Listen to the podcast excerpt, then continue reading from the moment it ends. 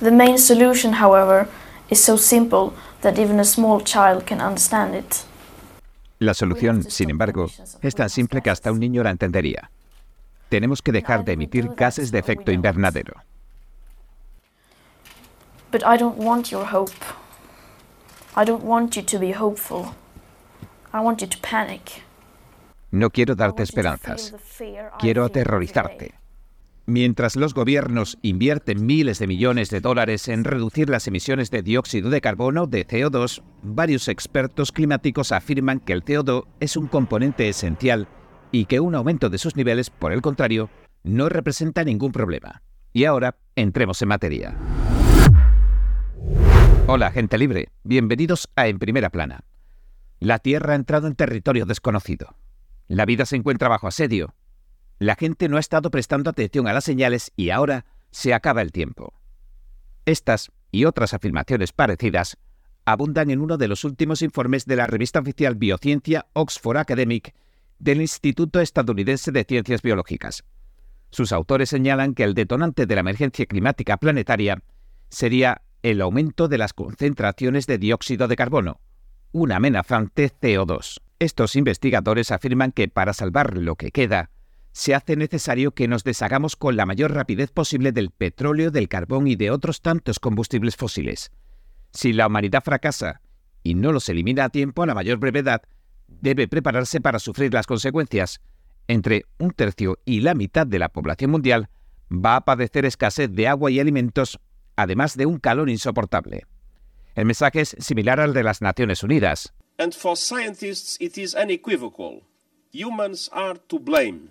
Para los científicos resulta inequívoco que la culpa es del ser humano y guarda total coherencia con las predicciones y las advertencias reiteradas. La única sorpresa es la velocidad del cambio. El cambio climático está aquí, es aterrador y acaba de empezar. We must reverse course.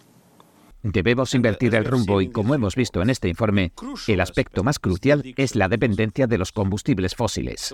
El presidente de Estados Unidos, Joe Biden, también lanza un mensaje parecido.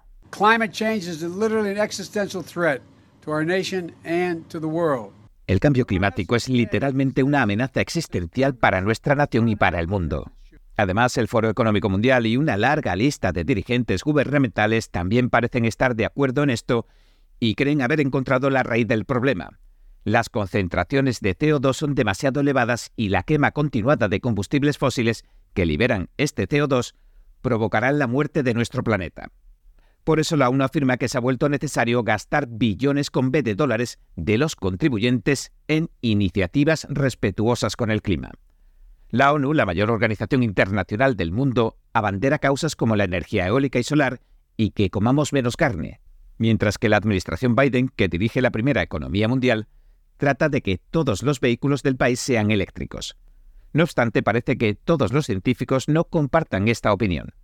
Según Patrick Moore, el presidente científico jefe de EcoSense Environmental y cofundador de la organización ecologista Greenpeace, los mensajes sobre el cambio climático no se basan en hechos. De acuerdo al Epoch Times, asegura lo siguiente. Todo esto es una estafa.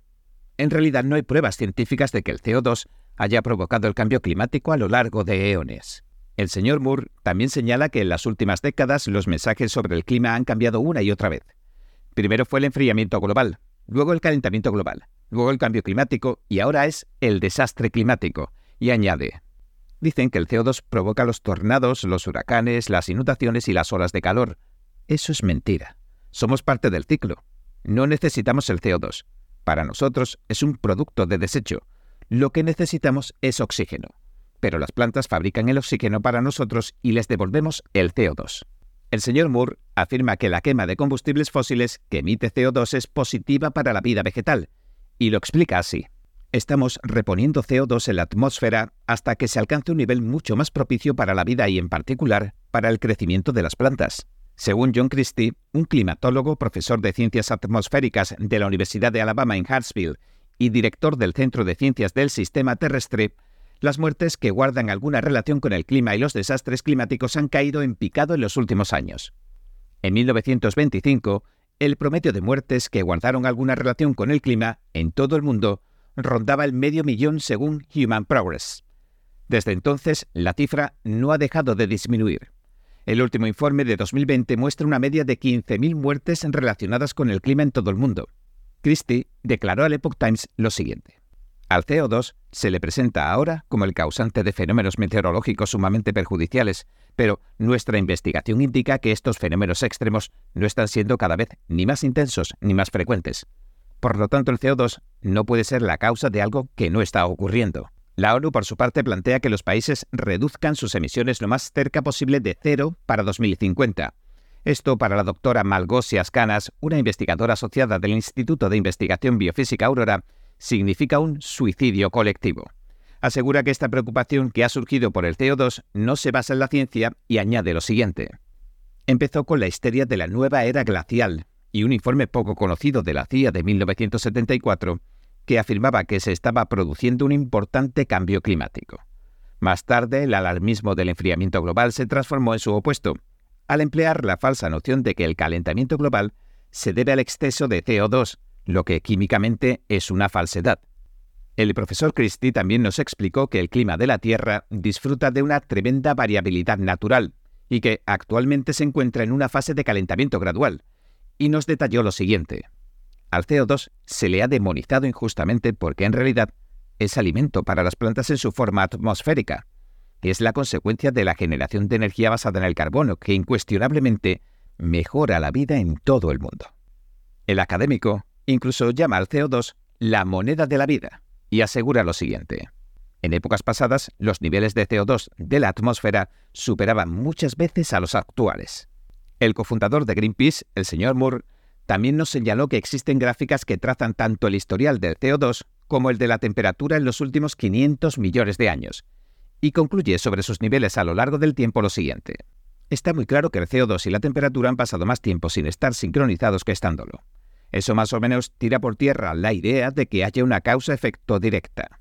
El señor Moore dijo que las concentraciones actuales de CO2 son históricamente bajas y que la presión para que las emisiones netas de CO2 se reduzcan a cero son una política desastrosa, ya que todo lo que esté por debajo de 150 partículas por millón representa el nivel de inanición para la mayoría de las especies vegetales. El padre de Greenpeace nos aseguró lo siguiente.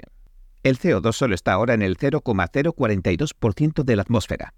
Y lo cierto es que las plantas preferirían entre 1.500 y 2.000 partículas por millón para un crecimiento óptimo. Los cultivadores comerciales de invernaderos de todo el mundo aumentan a propósito el nivel de CO2 en sus invernaderos a entre 800 y 1.200 partículas por millón. En realidad, el nivel óptimo para los árboles y las plantas generalmente es de 2.000. Patrick Hunt el presidente de los realistas del clima de la Columbia Británica dijo que en general la gente no entiende el CO2 y añadió, se les ha dicho que una tierra más cálida es mala, aunque las pruebas demuestran que eso es erróneo. En la Edad Media hacía más frío. Durante la pequeña edad de hielo hacía más frío y no se vivía tan cómodamente, pero durante el periodo de calentamiento medieval les sobró hasta dinero para construir catedrales. El señor Hunt dijo que la biomasa o el crecimiento de las plantas en la Tierra ha aumentado en un 20% en los últimos 40 años y que el 70% de ese crecimiento del 20% se le atribuye al CO2. De hecho, en 2018 la NASA publicaba un informe que mostraba que el verdor de la Tierra estaba aumentando. Esto demostró que había mejorado la salud de los bosques, praderas y granjas. Uno de los autores del informe, Jarl Jerke, del Instituto Noruego de Investigación de la Naturaleza dijo lo siguiente. Es irónico que las mismas emisiones de carbono responsables de los cambios dañinos en el clima también estén fertilizando el crecimiento de las plantas, lo que a su vez está moderando en cierta medida el calentamiento global.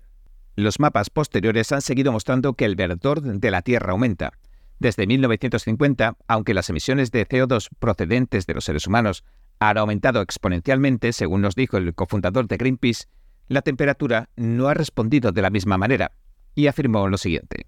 Es imposible que eso sea una relación causa-efecto. Se supone que la causa es el CO2, pero si el CO2 fuera el responsable del calentamiento, todo se habría calentado más de lo que lo ha hecho.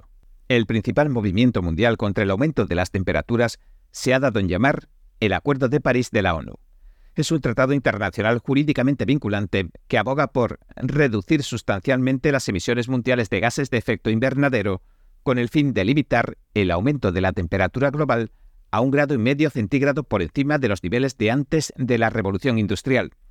El acuerdo se promulgó en 2016 y más de 195 países lo han suscrito. El presidente Donald Trump retiraba a Estados Unidos del acuerdo en junio de 2017 y dijo en aquel entonces lo siguiente. El Acuerdo de París sobre el clima es simplemente el último ejemplo de cómo Washington suscribe un acuerdo que perjudica a Estados Unidos en beneficio exclusivo de otros países, dejando que los trabajadores estadounidenses, a quienes amo, y los contribuyentes paguen el precio en términos de pérdida de puestos de trabajo, salarios más bajos, fábricas cerradas y una producción económica enormemente mermada. El presidente Biden se reincorporaba al acuerdo en su primer día en el cargo el 20 de enero de 2021, la Casa Blanca dijo que la crisis climática es una de las cuatro crisis que la Administración se centraría en abordar y que volver a unirse al acuerdo era una forma de hacerlo. El cofundador de Greenpeace calificó el límite de un grado y medio centígrado que impone el Acuerdo de París como basura y agregó lo siguiente. Este grado y medio va a destruir toda la Tierra. La temperatura de la Tierra ha estado muy por encima de este grado y medio durante la mayor parte de su historia. Resulta que ahora estamos en un periodo de calentamiento llamado periodo cálido moderno. Pero el periodo cálido moderno está saliendo de la pequeña edad de hielo que alcanzó su punto álgido hacia 1600, mucho antes de que empezáramos a utilizar combustibles fósiles.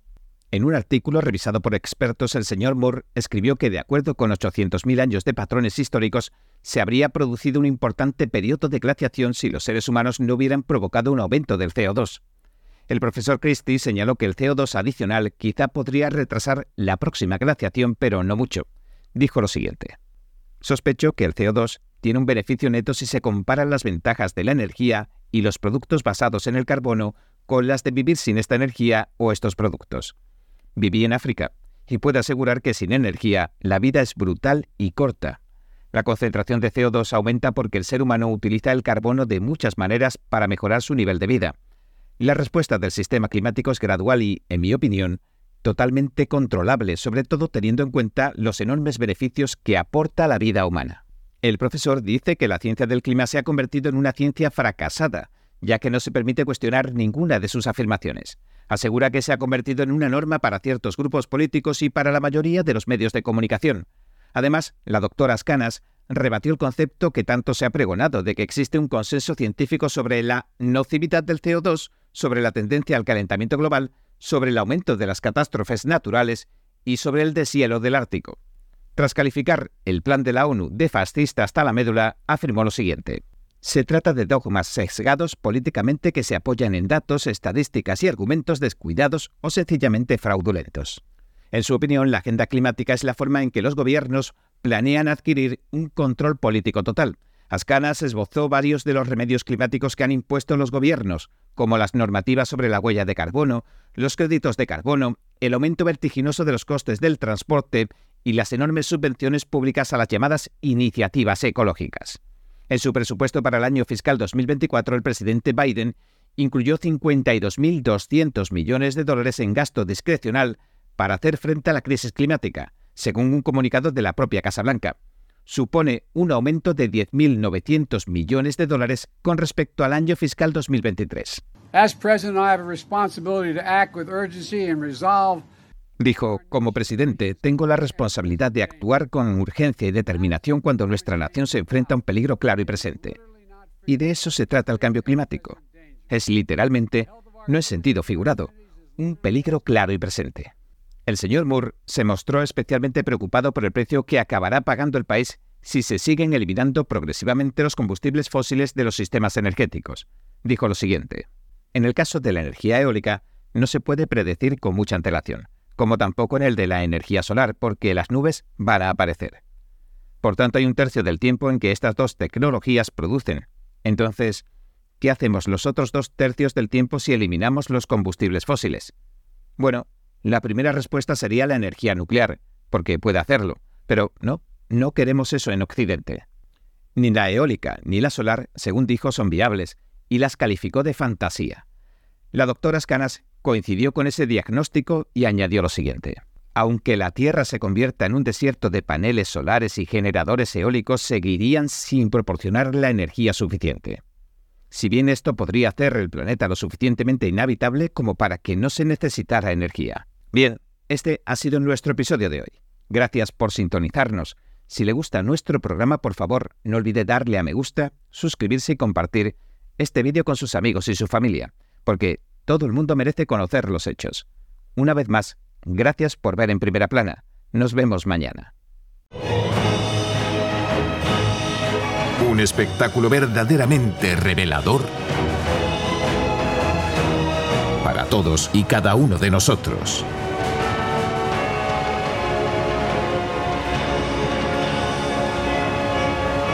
Es lo que has estado esperando. Shen Yun, una nueva producción cada año.